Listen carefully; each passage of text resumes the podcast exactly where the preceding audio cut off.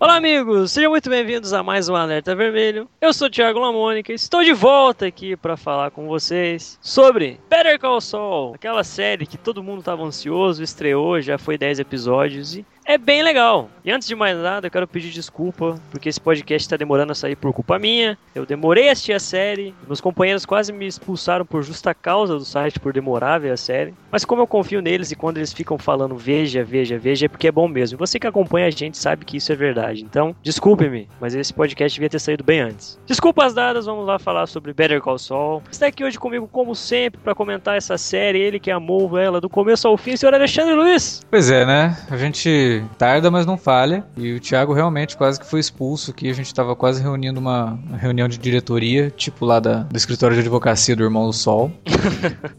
mas ele, a gente conseguiu convencer ele a assistir, senão, né? E não, não ia ter direito a nada, não. Mas a gente espera aí que vocês entendam e que vocês curtam o podcast que a gente tem bastante coisa para falar da série. E aqui com a gente hoje também marcando presença, como sempre, o senhor Davi Garcia. De volta, mais um podcast com um tema legal, né? O Thiago Só tá tem car... tema legal, meu filho. Só tem tema legal aqui. O Thiago tá com cartão amarelo, né? mais uma é rua. mais uma dessa é rua. Então os ouvintes já estejam avisados. Se ele sumir, que foi pro chuveiro mais cedo. Better Call, Saul realmente é uma, uma série que a gente já queria falar há bastante tempo, né? Até antes da estreia, na verdade, né? A gente já discutia como pauta aí pra, para entrar nos assuntos. E estamos aqui falando, vamos falar desse filhote de Breaking Bad que faz jus aí a, a matriz. Verdade. A gente saiu até fazer um, um minicast, alguma coisa dela, mas acabou não saindo por divergência de outras datas e tal. Mas o importante é que estamos aqui hoje para falar dela. Beleza, galera? Vamos então comentar Better Call Saul.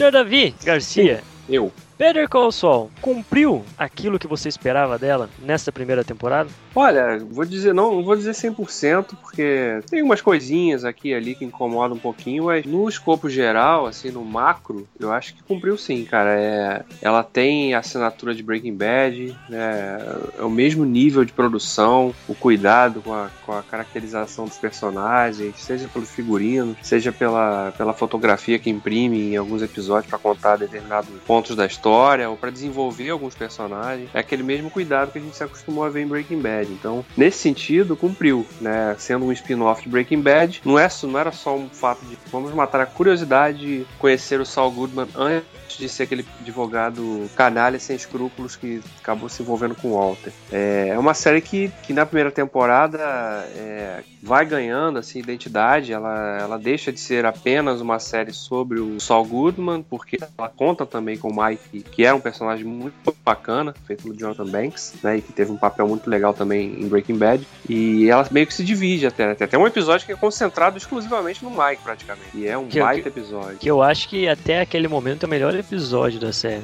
É, é o episódio mais impactante no sentido do, do, do personagem, né, e performance do, do Jonathan Banks é excepcional naquele Não, é, é, muito bom, tipo, e esse episódio define porque o Mike é o Mike, sabe? É, não é que nem, que nem o sol, o sol, tipo, a gente entende que precisa de um desenvolvimento maior durante a trama do que está sendo proposto. E o Mike, tipo, de um episódio, eles conseguiram estabelecer o porquê ele é quem ele é e quem ele era, sabe? E graças ao Jonathan Banks, né? Que é um baita ator carrega muito aquilo ali, a dor, né? Ele é um personagem angustiado, né? Esse, o cara fechadão que não fala nada, ele, ele, ele, tem um porquê de ser assim, né? E esse episódio define muito bem isso. Mas nos outros, assim, focados mais realmente no Sol, é legal de você ver esse personagem. Você, eu me peguei várias vezes torcendo muito por ele mesmo. Pô, esse cara, né, merece, né? Ter um sucesso, sei lá, um cara que uhum. batalha pra caramba, né? E tal. Aí a gente até esquece que ele é aquele. se transforma no Saul Goodman, um cara sem caráter, né? Depois, né? Pois Mas é. Nessa primeira temporada, ele citou muito bem isso. Ele, ele desenvolve muito bem esse lado mais humano dele, do cara que, que é um advogado ali, tá,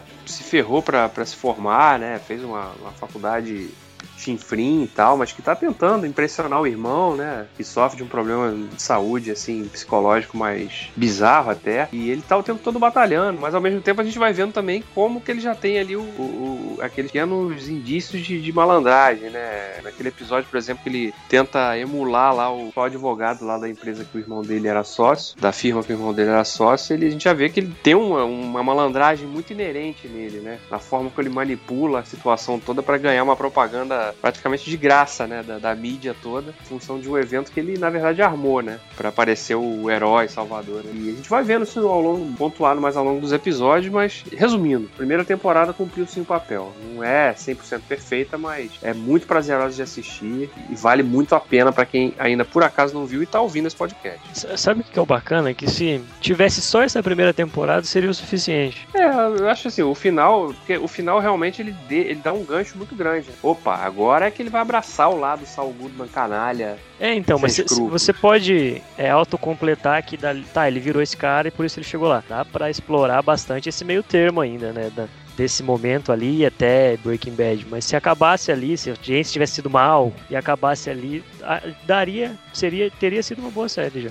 É, eu acho que o, o e o pessoal todo ali, né, os realizadores, eles não tinham garantia de que a série seria é, renovada para a segunda temporada, né? Quando ela foi renovada, provavelmente ela já tinha sido rodada e eu acho que eles escreveram a primeira temporada com isso em mente. Eu acho que da segunda em diante é, eles vão poder criar melhor a, a própria, uma mitologia mais própria ainda da série e investir mais numa, numa trama contínua. Mas o que eu gostei na primeira temporada é que eu, quando a gente gravou o podcast de Breaking Bad, eu falei isso que eu tive um sério problema com a primeira temporada de Breaking Bad, né? Eu comecei a assistir, parei, para mim assim tava meio meio lenta, né? E aí, por insistência do Warley, não, assiste, assiste, assiste, peguei e falei, não, vou dar uma segunda chance. E realmente, eu tinha parado justo no último episódio da primeira temporada que a série tinha é, se mostrado lenta, né? É, se eu tivesse assistido mais um episódio, eu não teria parado, mas com Better Call Saul isso não aconteceu. Não teve nenhum episódio que eu parei e falei, ah, não sei, viu? Acho que essa série aqui não é tão legal assim, ou eu acho que não, não vale a pena assistir. Muito pelo contrário, terminava o episódio e eu já ficava puto, porque eu tava vendo Netflix. E a gente hum. tá acostumado, né? Ver no Netflix, na hora que termina um episódio, já aparece o outro pra você ver, né? E era o único problema de assistir no Netflix, era esse, que eu ficava esperando aparecer o, o íconezinho do próximo episódio e não aparecia, porque eu tinha que esperar uma semana ainda. Só na outra semana aparece. Pois é.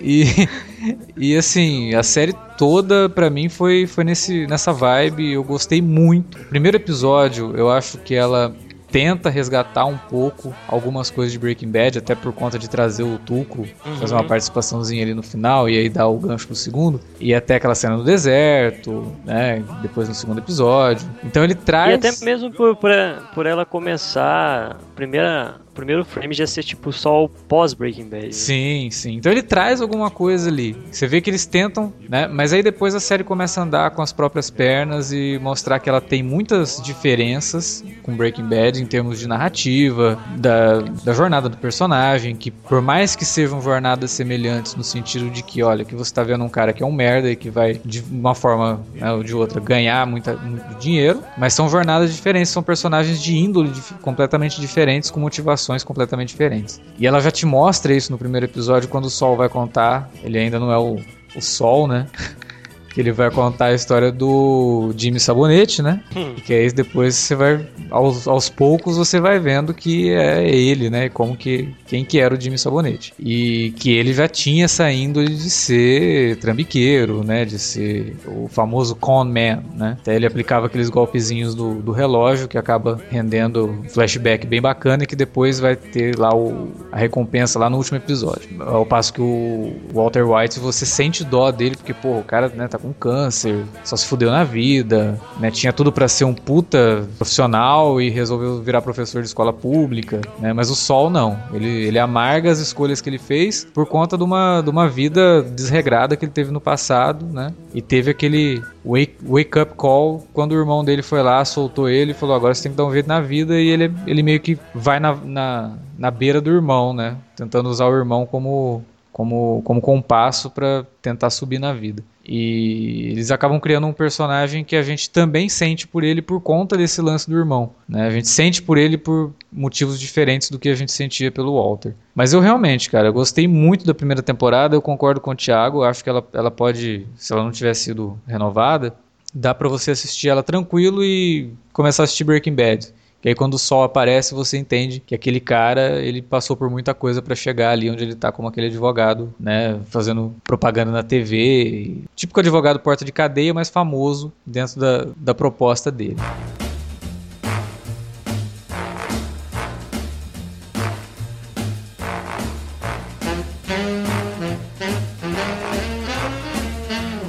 É até engraçado, né? Porque quando a gente discutia Breaking Bad nos minicasts, a gente sempre falava que é, tanto o Sol quanto o Mike dariam um excelente uhum. spin-off, né? Daria para fazer uma, uma, uma série derivada ali que os dois personagens são extremamente carismáticos. É o típico coadjuvante que nasceu para ser protagonista, né? E aí a gente ganhou um spin-off dos dois ao mesmo tempo, né? Porque por mais que só na metade da série que a gente vai realmente se aprofundar na história do Mike, o spin-off é dos dois, porque acaba também mostrando esse, esse background do Mike, o, o que, que ele tá passando, o que, que ele tá enfrentando, e que traz aí pro personagem ótimos momentos. O episódio que é destinado a ele, né, nessa primeira temporada de Better Call Saul, é melhor do que qualquer coisa coisa que a gente viu do Mike em Breaking Bad. Isso não é pouca coisa, pô. O Mike em Breaking é Bad é, também roubava a cena. E o Jonathan também, que você vê que o cara vestiu mesmo a camisa de, ó, agora eu vou, eu vou explorar um pouco o lado dramático do Mike, não é só o, tipo, professor do Stallone, né? Porque o cara é, é quase um mercenário, né? Quase um expendable quando ele aparece em Breaking Bad. Faz umas coisas que a gente só vê em filme de ação, né? E aqui não. É, ele teve a chance de explorar o lado mais dramático, mais humano do personagem, e isso trouxe uma riqueza muito grande. Assim. Então eu acho que a primeira temporada, as minhas expectativas ela superou, porque eu, eu não tinha muita expectativa, não sabia realmente o que esperar. É, vai ser uma comédia, né? vai ser uma uhum. dramédia, vai ser uma série policial densa. É estranho, a gente não sabia exatamente qual que seria a abordagem ali. Então, assim, as minhas expectativas ela superou e a hora que termina, tudo que eu quero é que a segunda temporada seja tão boa quanto, né? É, é, é o que eu acho mais legal nessa primeira temporada é o, o crescimento que ela vai tendo mesmo, sabe?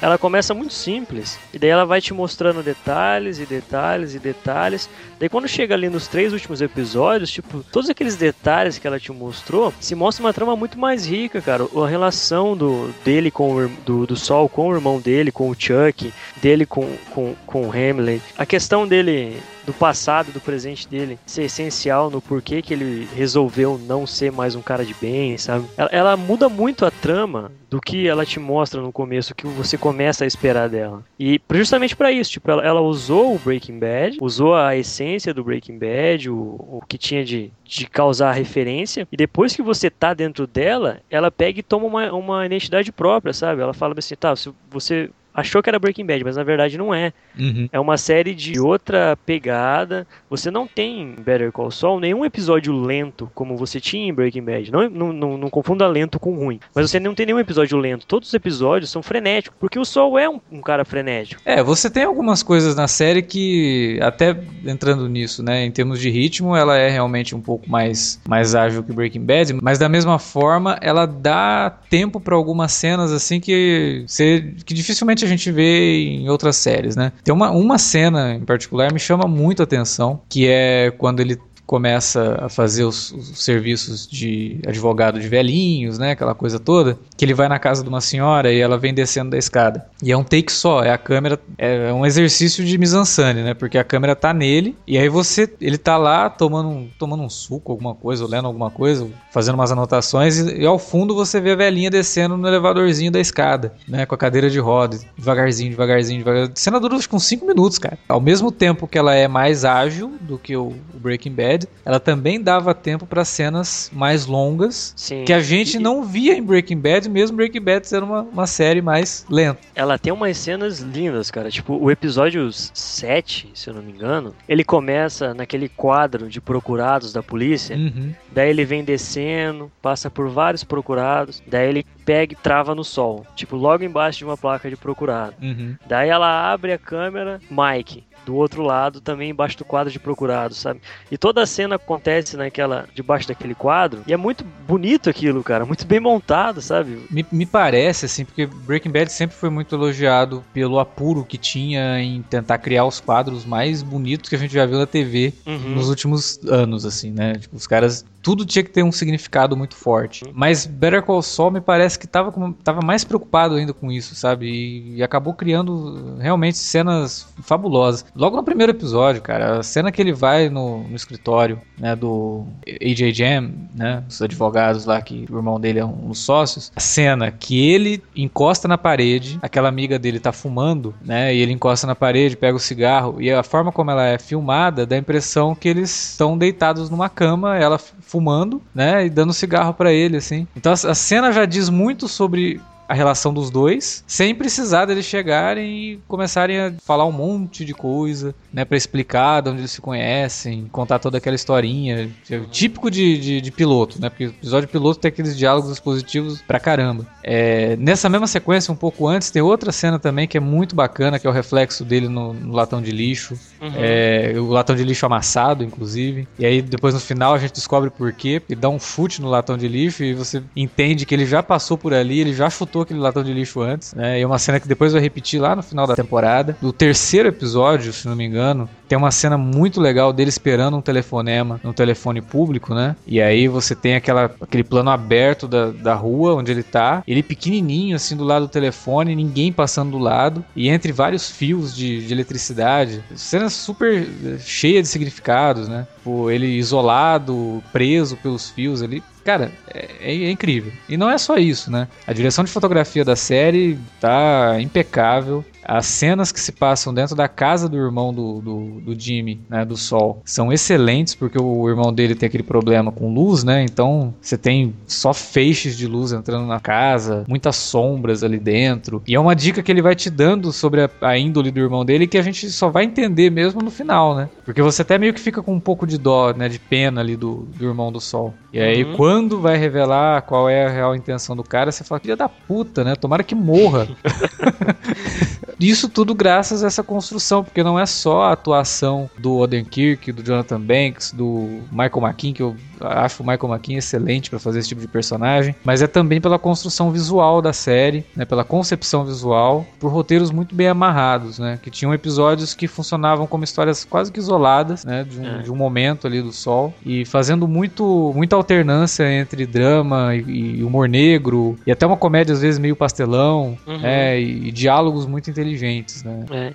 Esse negócio que você falou um pouco ali atrás sobre pilotos geralmente ter diálogos expositivos e querer explicar tudo. Cara, a série não te explica nada de relação de ninguém. Ele não conta como conheceu ninguém. Você vai descobrindo junto, sabe? Vai fazendo a ligação por você mesmo. Em nenhum momento ele para. Ah, esse aqui é meu irmão. Ele teve, é, ele tem essa, essa condição por causa disso, disso, disso. Não, você vê que a série, é. a série só vai explicar o lance dele. Acho que é no quarto ou quinto episódio, que é quando eles internam o irmão dele lá. É, exatamente. Eles demoram, você fica um tempo todo. Cara, qual é o problema desse cara? Né? Tipo... Todas as relações, cara. Tipo, a própria relação dele com, com o outro chefe da AJMM, tipo, você entende que eles têm uma rixa, assim, mas em nenhum momento fala o porquê, sabe? É, ele mostra, né? Não precisa ficar. É, tipo, ele vai mostrando com cenas a partir daquele momento, que daí você entende, sem ele ficar desenhando para você o que aconteceu, sabe? Exatamente. Isso é muito Breaking Bad mesmo. Isso vem muito do Breaking Bad e daí a gente entende que é muito do Vince também. É. Então, tipo, cara, é a, é a série, para quem ficou órfão de Breaking Bad, não ter o que reclamar, sabe? Por, não, por esses, esses pontos que Breaking Bad tinha. E ao mesmo tempo que ele lembra muito Breaking Bad nesses aspectos, a, a, dá para perceber, né, que essa primeira temporada eles flertaram bastante, né, com temas e com, com estilos, né. É, tem episódio que, como vocês já citaram, é um pouco mais dramático, o outro é um pouco mais. apela um pouco mais pro humor negro, né, que também estava presente em Breaking Bad, mais por conta do personagem do Aaron Paul, mas que aqui em Better Call Saul ela, ela também tem mais espaço, que o, o, o Sol é um personagem que brinca muito com isso, né, de, de ter esse humor negro mesmo, de, de falar coisas assim mais absurdas, ou fazer coisas mais absurdas. É, pô, no, no, no primeiro e no segundo episódio, quando ele, ele saca lá a jogada dos irmãos gêmeos golpistas lá, é muito legal com a forma como ele constrói aquilo, depois ele usa caras, né, pra, pra aplicar um golpe, ou tentar aplicar um golpe lá no primo do Tuco lá, né? Uhum. No Nacho, né? Que, que culmina então naquela cena do deserto também, que é fantástica, remetendo inclusive a outra cena fantástica de Breaking Bad, que é aquela com o Gus lá, quando ele leva o, Walter pro deserto e ameaça matar a família dele toda. Que esse episódio, é... inclusive, dirigido pela Michelle McLaren, né? Exato. Por isso, tanto assim, puxado pra Breaking Bad, né? Semelhante. Acho que não, não falaram muito pra ela que era uma série diferente. é. É, deve falar. Você lembra aquela, aquela série que você. Aquela, aquele episódio que você dirigiu, passou uma sequência no, no deserto? Então, a gente vai fazer uma outra versão daquilo.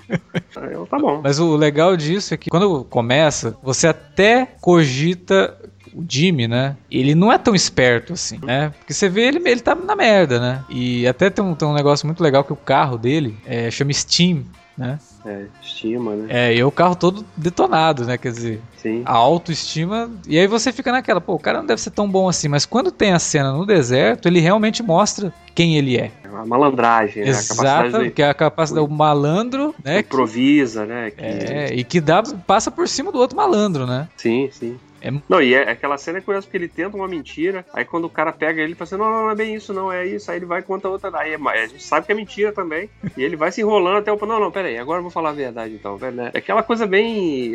a característica dele, né? O, é uma coisa inerente do Saul Goodman, né? Embora a gente saiba que naquele momento ele ainda não seja o Saul Goodman. E tem todo o lance também de dele negociar as pernas dos, do- dos gêmeos, né? Que é, É, barato é- aquilo, cara. É, isso é o que eu tava falando. É o, é o humor negro mais exagerado, assim, que a série se permite carregar.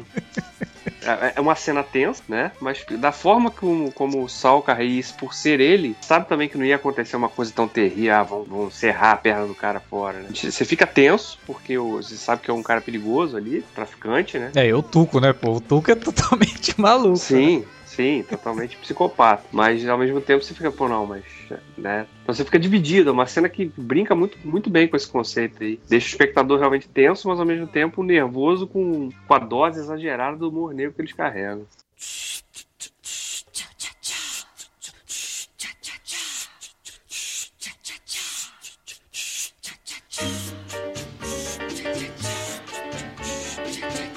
Outro negócio também que me chama bastante atenção nessa primeira temporada, porque é uma coisa que, que- que a gente não teve a oportunidade de ver em Breaking Bad com o Saul, é que é, ele é um cara que se relaciona. Ele tem uma relação, né? Embora a série não deixe, né? Não faça questão de deixar isso muito explícito, mas obviamente ele tem essa relação com a Kim, que é aquela advogada lá que trabalha lá pra Henley, né? Que é a firma fundada lá também pelo irmão do, do Sol. Tem isso, né? E a gente não teve, em Breaking Bad, a gente não tem em nenhum momento nenhuma menção a um, né? É um caso o, dele, o, né? o Saul Goodman, é- em Breaking Bad, ele é esse personagem de novela que não tem um núcleo de família por aí, né? É só ele isolado lá naquele universo. Mas aqui não, a gente vê que ele tem o irmão, né? Tem essa, essa relação aí mal resolvida com a, com a, com a Kim também, né? E, e é, é legal, porque a série dá esse espaço também pra gente conhecer esse outro lado do personagem. né? Ele se importa de fato, ele teve. E que é uma coisa que eu acredito que a segunda temporada vai explorar mais, né? É, e você vê que o relacionamento dele, como você disse, não, é um negócio mal resolvido, no sentido de que você percebe que existe uma sinceridade dos dois lados ali. Ele gosta dela, ela gosta dele, Uhum. mas será que aconteceu alguma coisa?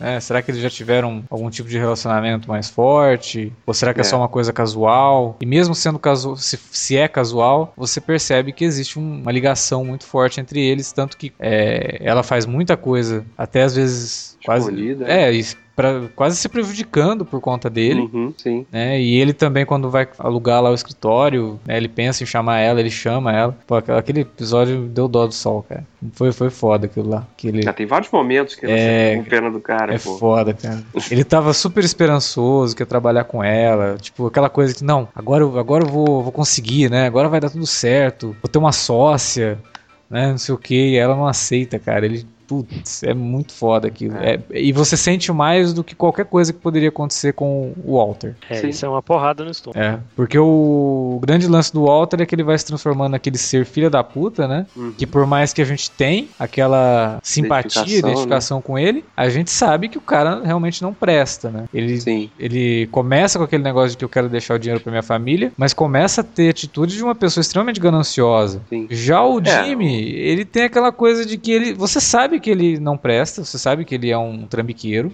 ele é ganancioso, mas quando ele começa a pegar aqueles, aqueles casos dos velhinhos. Você vê que tem alguma coisa ali por trás. Não é só a chance de ganhar dinheiro. É, o cara tá tentando, né? É alguém que tá tentando fazer uma coisa de uma forma correta, né? Honesta. Tipo, já lei, errou né? muito, né? O cara já foi preso, não sei o quê. Sim, sim, né? sim. Então ele meio que tem aquela coisa que ia, sem contar a própria aprovação do irmão, que é muito importante para ele, né? É, exatamente. Então tudo que ele é... faz, ele vai lá contar pro irmão para ver se o irmão esboça algum tipo de reação, tipo, nossa, que legal, cara, é isso mesmo, não sei o quê. Isso nunca acontece, né?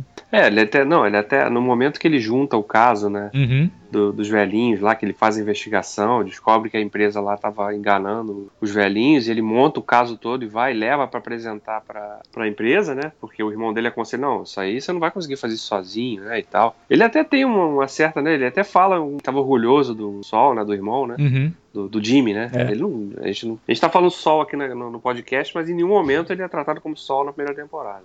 É, só, de, é... só, só fala sol na hora do golpe lá, né? É, Ele explica, né, o negócio de Sol Goodman. É, verdade. E, mas é, é o único momento, talvez, que o, que o Chuck mostra, né? mas aí quando chega mais na frente, a gente viu que era puro teatro, né? Uhum. Mas é um momento uhum. que ele. É, o, o, o, Jimmy parece baixar um pouco a guarda, dizendo, pô, consegui, né? Consegui impressionar o meu irmão e tal, e consegui. Parece que eu vou conseguir seguir os mesmos passos que ele, que ele galgou, né? E me tornar um grande advogado, realmente, respeitado. Vou ter minha sala aqui nesse história tão grande, famoso. E aí só puxam o tapete dele. Quando você acha, inclusive, que a construção é toda feita, inclusive, para parecer que o vilão da história era o Howard, né? O Henley. Isso. Uhum, quando na verdade não era ele, o, o, cara por trás da cortina, né? Puxando as cordinhas ali. Era o irmão. Justamente o cara que, que o, o Jimmy tava tanto tempo tentando né, agradar, proteger, cuidar, né? E uma coisa que a série faz muito bem, porque quando tem essa reviravolta, é o, o, próprio Jimmy, quando ele depois que ele fica sabendo de tudo, quando ele vai conversar com o Hamlin, ele vai ter uma atitude totalmente diferente. Sim. Uhum. Né? E toda vez que ele ia conversar com o Hamlin, ele tratava o Hamlin como se o cara fosse a pior pessoa do mundo, né? Porque ele é. Aí a gente vai descobrir que quando ele queria trabalhar na empresa foi o Hamlin que foi lá falar para ele que não podia. Então uhum. tudo que ele tinha era assim, pô, esse cara que tá, né, é, impedindo não... de crescer. Ele que tá na, é. na, na, Ele que é a pedra no meu sapato, quando na verdade não, né? Sim. O irmão dele acaba se mostrando o real vilão da coisa toda por conta de um simples preconceito, né? Tipo, ah, você se formou por correspondência, cara, você não é advogado. É. Quando ele fala isso pro Sol, cara, tipo, é uma facada no peito, né?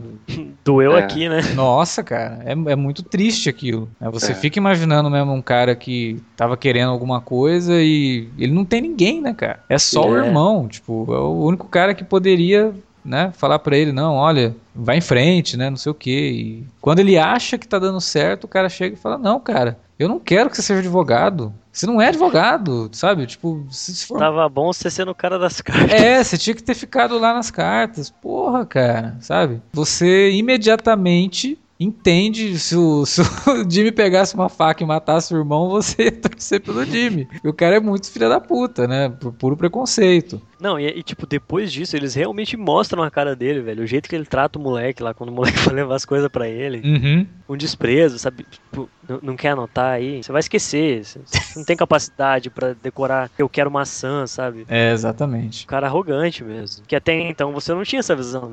É, porque a gente só via ele interagindo com o sol, né? E sempre fragilizado com aquela coisa da doença, né? Que aí quando explica a doença, fala, puta, o cara é maluco mesmo. Então, não tem nenhum tipo de, de, de, de problema. Eu achei que ele, sei lá, fosse meio paranoico, que ele usasse um, um marca-passo, alguma coisa, porque, né, mostra o cara uhum. colocando o celular, não, não entrando com celular, não sei o que. O cara deve ser meio paranoico, né? Mas na verdade, não, eu tenho alergia à eletricidade. Ondas magnéticas. É, você fala, como assim, né? Magnets, bitch. É. Ah.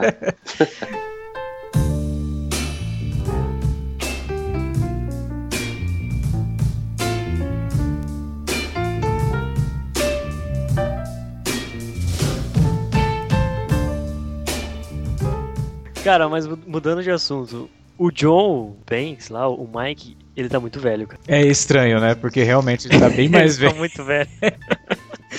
É, a cara dele tá... tá muito velha. Cara, é. cara tem, eu tava falando, inclusive, tocando nesse assunto, né? Quando eu falei lá na abertura que não é uma 100% perfeita, né? Então as coisas que incomodam, pô, cara, o negócio que me incomodava bastante às vezes eram os flashbacks com, com o Jimmy.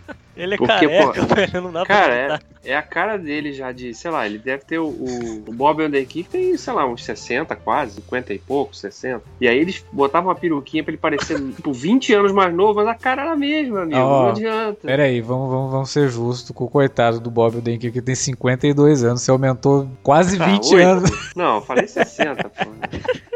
Oito. Não, tudo bem, mas eu, tá, pega um cara de 52, bota uma peruquinha e É. fala, ó, esse cara agora tem 30, tá? É, é bem dá, né? esquisito você ver um cara de 50 anos vivendo um cara de 30. É, cara, aquilo realmente me incomodava muito. Tem outra coisa também, por memória, assim, mas quantos anos tem a neta do. do. Pra Do- mim, ela do- tem a do- mesma do idade. do Mike. Mike, cara? Porque. É, parece que ela tinha, parece que ela tinha uns 8, 10 né, em Breaking Bad, né?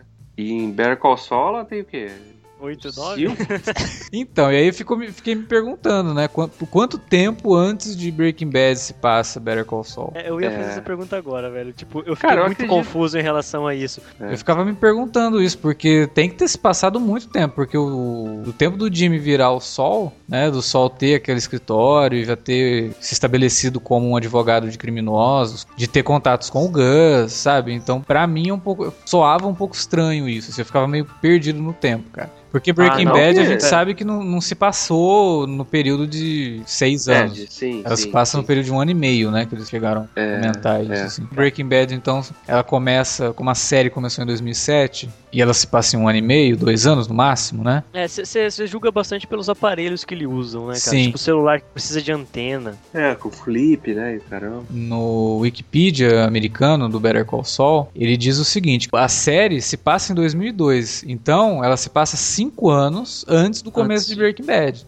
Eu acho que tá, tá na mesma. Eu acho que tá certo, cara. A gente que tá. Porque se, for, se é só cinco anos mesmo, e a gente imaginar que ela tem quatro ali na série, ela teria nove em Breaking Bad. Então é mais ou Cara. menos isso mesmo. É, Mas era uma coisa que eu ficava me perguntando, né? E, e essa questão da idade realmente entrega muito o Mike, assim, que é foda, cara, porque. é difícil acreditar que ele tá mais novo do que. É, mas aí você tem que abstrair. Não, É, eu sei e- o que, que é. Sabe qual que é a situação? Que ali ele tava trabalhando de noite, uma pessoa mais É, cansada. e cansado. Depois. Depois ele mudou de serviço Isso, e tal. Começou a daí ganhar mais, né? Do, do, do sol, pro- o sol paga isso, melhor. foi- Cuidou, cuidou da saúde um pouco mais. É verdade, tem isso também, pode ser. Ele tinha acabado de perder o filho, tava. É, tava, tava mais desgastado. É. Salvei tua pele, hein, Mike? Mike e Vince Gilligan, né? É.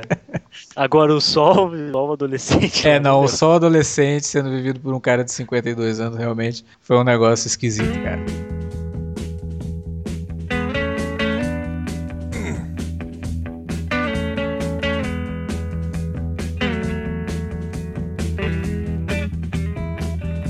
Uma coisa que eu, que eu achei bem bacana é tipo, como a série ia pro Netflix, então ela tecnicamente é uma série Netflix. Que, deve- que quando, a partir de hoje, quando você for ver, ela se enquadra no formato Netflix, né? Sim. E uma coisa que me incomoda muito quando eu tô assistindo série Netflix, cara, é ter que ver a mesma abertura em episódio de sequência.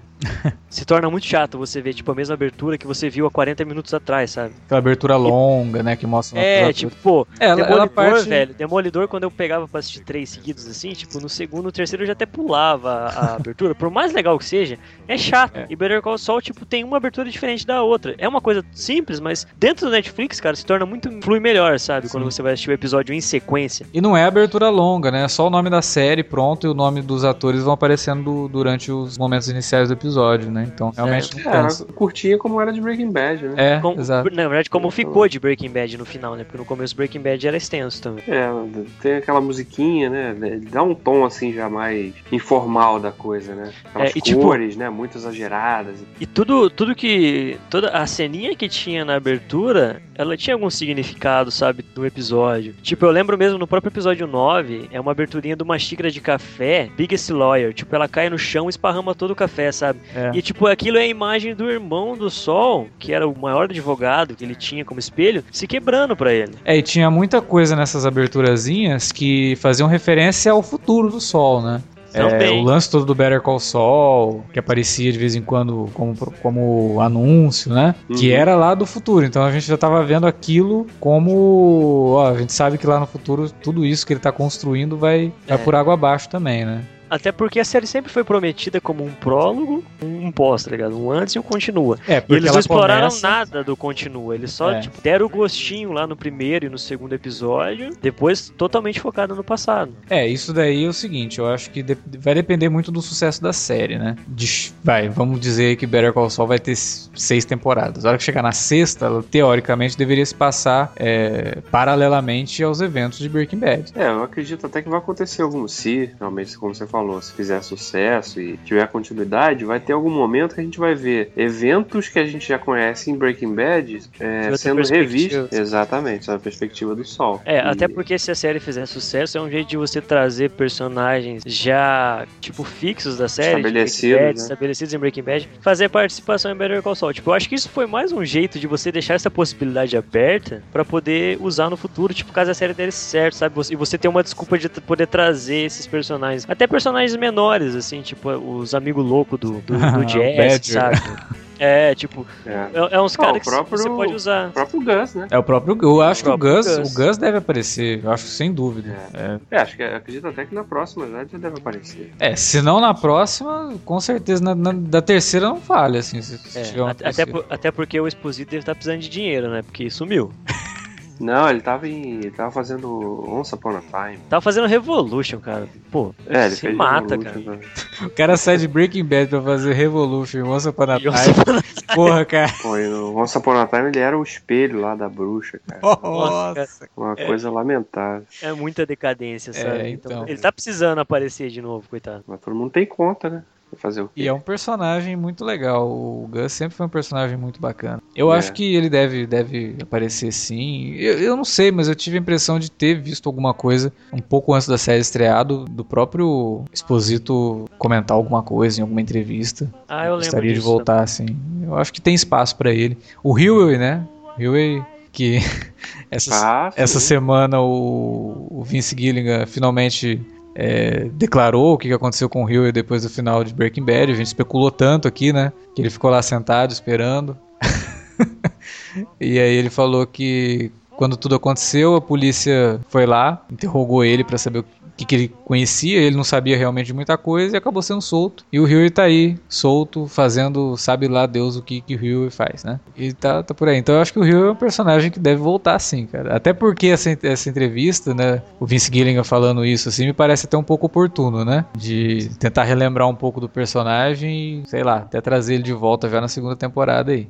Não, e ele tem que aparecer, velho, porque ele é segurança do Sol. É, o Sol em vai ter algum- que contratar ele. Exatamente, em algum ponto ele vai ter que contratar um segurança e o Huey vai ter que aparecer na parada aí. A, a- própria maluca lá, a, a secretária, a secretária, que são os personagens que a gente via rapidamente, né, em Breaking Bad, que agora vão ter chance também de ganhar um background, quem sabe, né? dele. É. É verdade. Pô, Tem, tem muito caminho pra explorar e, e estender a história, tipo, e se continuar nessa qualidade, cara, a gente é, só a gente é que ganha. Tem que explicar também na segunda temporada qual é, o- qual é a graça de beber água com pepino. Cara, Isso aí. eu tenho visto isso direto em alguma. Esses dias mesmo eu tava vendo, não lembro que, onde que foi. Uma outra série, cara. E o pessoal lá colocando pepino na água. Eu falei, meu, o que, que tá acontecendo com esse mundo? Cara, sério, o pi- pepino é um troço tão horroroso. Já por si só. Agora misturar com a água ainda. Não é que é horroroso, não tem gosto de nada, né, cara? Tô- Pô, então a água tem gosto de quê? Aí o cara bota pepino. Porra, não dá, né, cara? Aí passa um flashback pra mostrar que o Jimmy. É, por que, que ele ama água com pepino, cara? E, e aquilo é valorizado, né? Porque quando ele vai começa a beber aquilo ali, ela fala assim, ó, aquilo ali é só pros clientes, É, né? Ele fala, ah, peraí. Cara, é que tipo, tu- tudo é um processo. Hoje o, suco da moda é aquele detox lá, que desintoxica e tal. E esse suco de água com pepino é um desintoxicante. Então, tipo, é, é o- é o, é o princípio lá também, a origem. Eu acho que esse suco. negócio, na verdade, é porque pepino é tão ruim que ninguém compra. tem que pôr Aí na alguém água. fala né? assim, ó, bota na água que faz maravilhas pela sua saúde aí. Não vai fazer diferença nenhuma. É. Você tá colocando um troço que não tem gosto dentro de um troço que também não tem gosto. E você deixa mais bonitinha a água. né? É, ué, não desperdiça o pepino.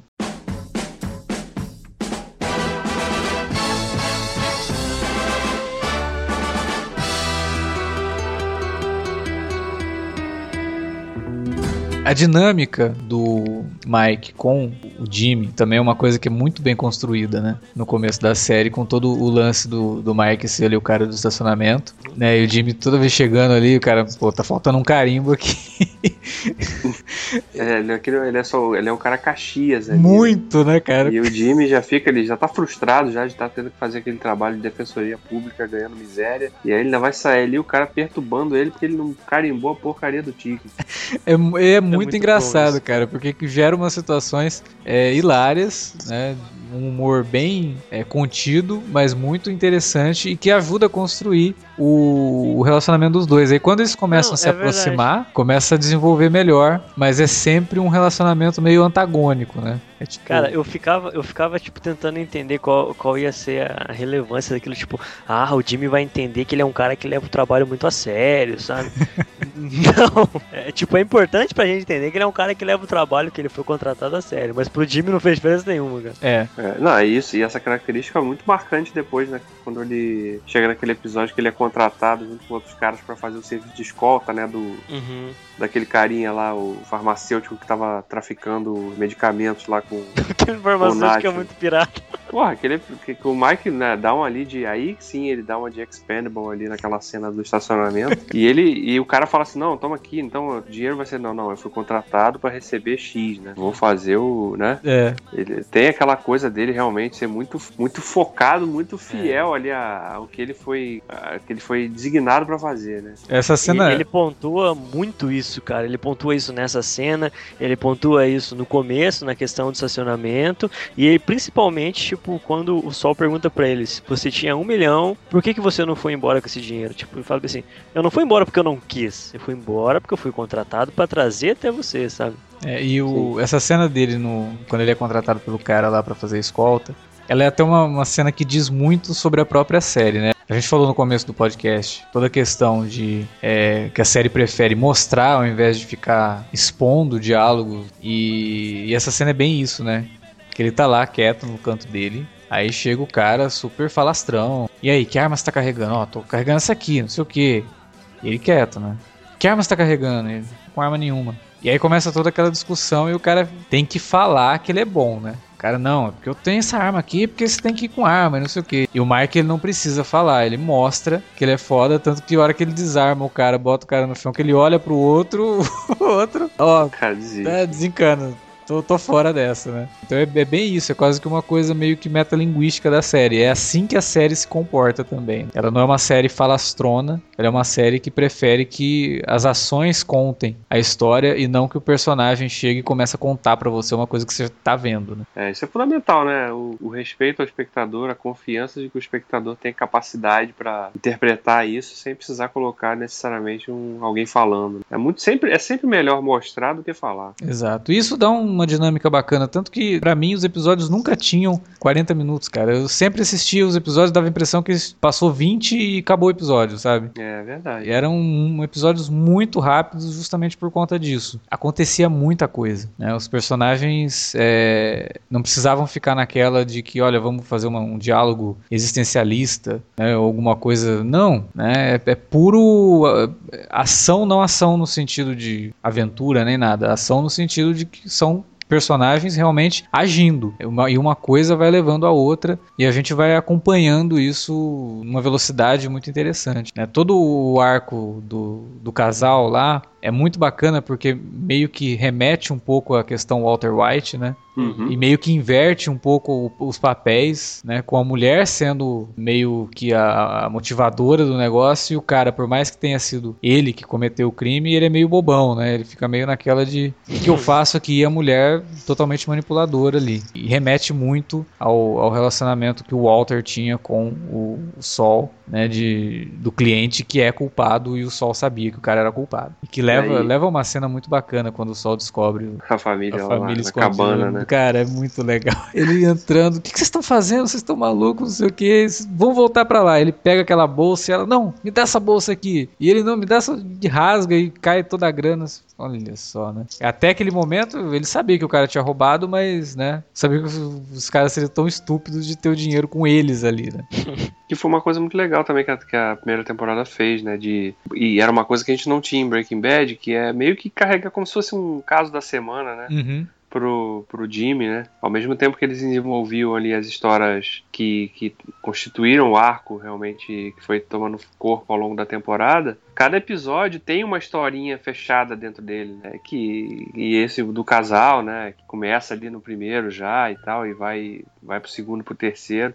É, mas assim, teve o caso dos irmãos lá que a gente citou, né? Os que depois não aparecem mais. Uhum. Então é uma coisa também que vai com aquilo que eu tinha até falado antes, né? Que eles experimentam coisas diferentes também. Com- eles se permitiram fazer isso com, com Better Call Saul, porque no final das contas também é uma série de advogado, né? Então o advogado tem que estar trabalhando com alguém, né? Sim. tem Algum caso, casos, né, então. Exatamente. Agora, teve também um momento da série que me chamou muita atenção pelo lado do humor, que é quando tem aquela montagem dele procurando casos, né? E aí ele vai trabalhar com patente, e aí ele encontra o cara lá que inventou a privada que fala. Ah, putz. Aquilo. Nossa, velho.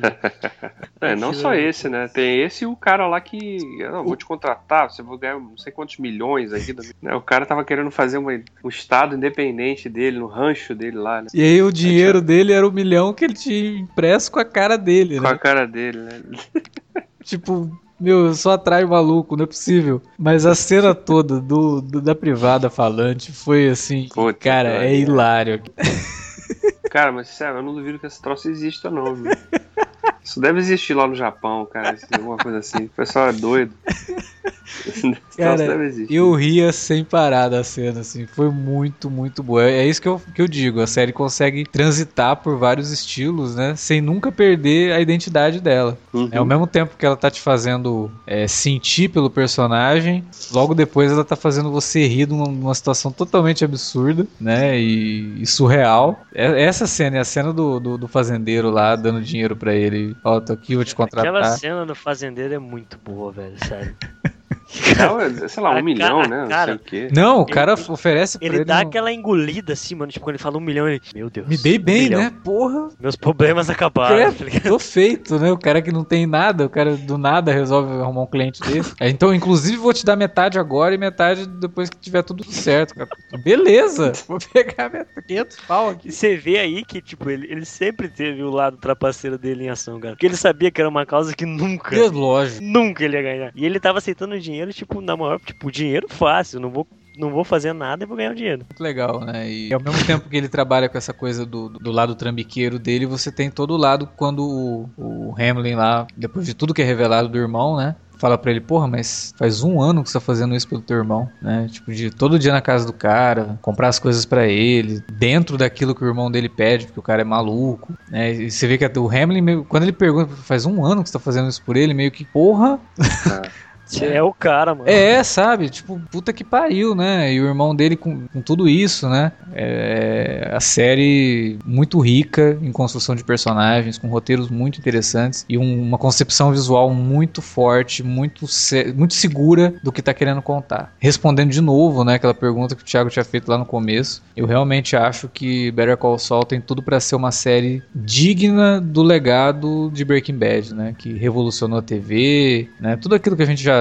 cansou de dizer sobre Breaking Bad, tanto no podcast que a gente gravou sobre as primeiras temporadas, quanto nos minicasts da, da última. Better Call Saul tem tudo pra seguir esse mesmo caminho, mesmo que contando uma outra história com uma pegada diferente, com uma linguagem diferente, mas com o, mesmo nível de riqueza, de drama, né? De, de- de desenvolvimento de personagens. Cara, pra mim já é uma ótima série. E eu, eu espero muito, e tipo, depois de cinco temporadas de Breaking Bad e essa de Better Call Saul, a gente tem toda a confiança de que o Vince sabe muito bem aonde ele pisa. Então, Sim. é muito difícil, a partir desse momento, dizer que a série vai dar errado, sabe? Só que cria um É. grande problema, porque a gente tem agora uma expectativa que a gente não tinha pro começo de Better Call Saul. Sim, sim. Porque a gente nunca, sempre quando se falava em spin-off ou qualquer coisa relacionada a outra série, sendo ela boa ou não, o resultado nunca era satisfatório. Muito raro, muita exceção. Então, tipo, isso ajudou a gente não ter expectativa pra Better Call Saul. Por mais que a gente O já que- conhecia o trabalho de toda a equipe. Por mais que já conhecia, só que, pô, é tipo, fica aquele negócio, eles fizeram bem, mas Breaking Bad, isso aqui é outra Aquela coisa. coisa de um. Só Será que- que um raio vai cair né, duas, Duas vezes no mesmo mesmo lugar. Exatamente. Exatamente. Pô, felizmente caiu. O Novo México tá, tá propício a isso. É um problema porque a gente tem uma expectativa grande pra segunda temporada. Sim, com Só que a confiança que a gente tem nessa expectativa, eu acho tipo, bem segura em manter essa expectativa, sabe? Que era a expectativa que a gente tinha na última temporada de Breaking Bad, né? É, a Exatamente. gente já sabia que a série podia trazer muita coisa boa, então a gente não esperava nada melhor do que excelente para a última temporada. Por isso, muita gente né, pode ter se decepcionado com algumas coisas. Mas, sinceramente, cara, depois dessa primeira de, de Better Call Saul, eu acho que. Agora eles vão ter a oportunidade de explorar outras coisas que eles tiveram que segurar na primeira por conta da indecisão, porque ela acabou sendo renovada antes de estrear, Uhum. mas depois de ter sido rodada, né? Então eles Verdade. tinham aquela coisa, o que, que a gente faz? Faz uma série aqui que tem um puta gancho ou faz uma série que tem um gancho, mas que o gancho pode muito bem servir como, ó, agora vai dar uma elipse e começa Breaking Bad. né? Então eles, eles foram muito seguros. Sim. né? Eles foram pelo lado mais seguro, mas eu acho que na segunda eles vão soltar mais e aí vão começar realmente a contar uma história um pouco mais ampla. E, e o que dá essa segurança é justamente, cara, esse, esse acordo com a Netflix. Porque se ela for cancelada, não tem problema, sabe? Tem o Netflix lá pra, pra continuar ela. Pode ser que isso aconteça, mas eu acho que o AMC não vai largar o osso, não, viu? É difícil, Eu é acho que o AMC Que- continua investindo aí. Porque é uma, tá dando uma boa audiência, né? Tudo bem que da primeira semana pra segunda caiu metade, mas, Mas é isso porque. é comum, Sim, né? mas é que a primeira semana foi muito alta, né? De, de, de espectadores E, assistindo. e a primeira semana foi. O primeiro episódio passou no domingo, depois do episódio de Walking Dead. Isso. Então, já veio com um lead muito grande, que o Walking Dead tem 15, 16 milhões de audiência. É. É, fora da curva pro AMC. É. Mas para a audiência média que ela teve, que foi aí de 2,8 a 3 milhões, Uhum. tá bom. Uma série que pra TV a cabo tá um, um belo número. Então, eu acho que o AMC vai, vai segurar ela por um bom tempo aí.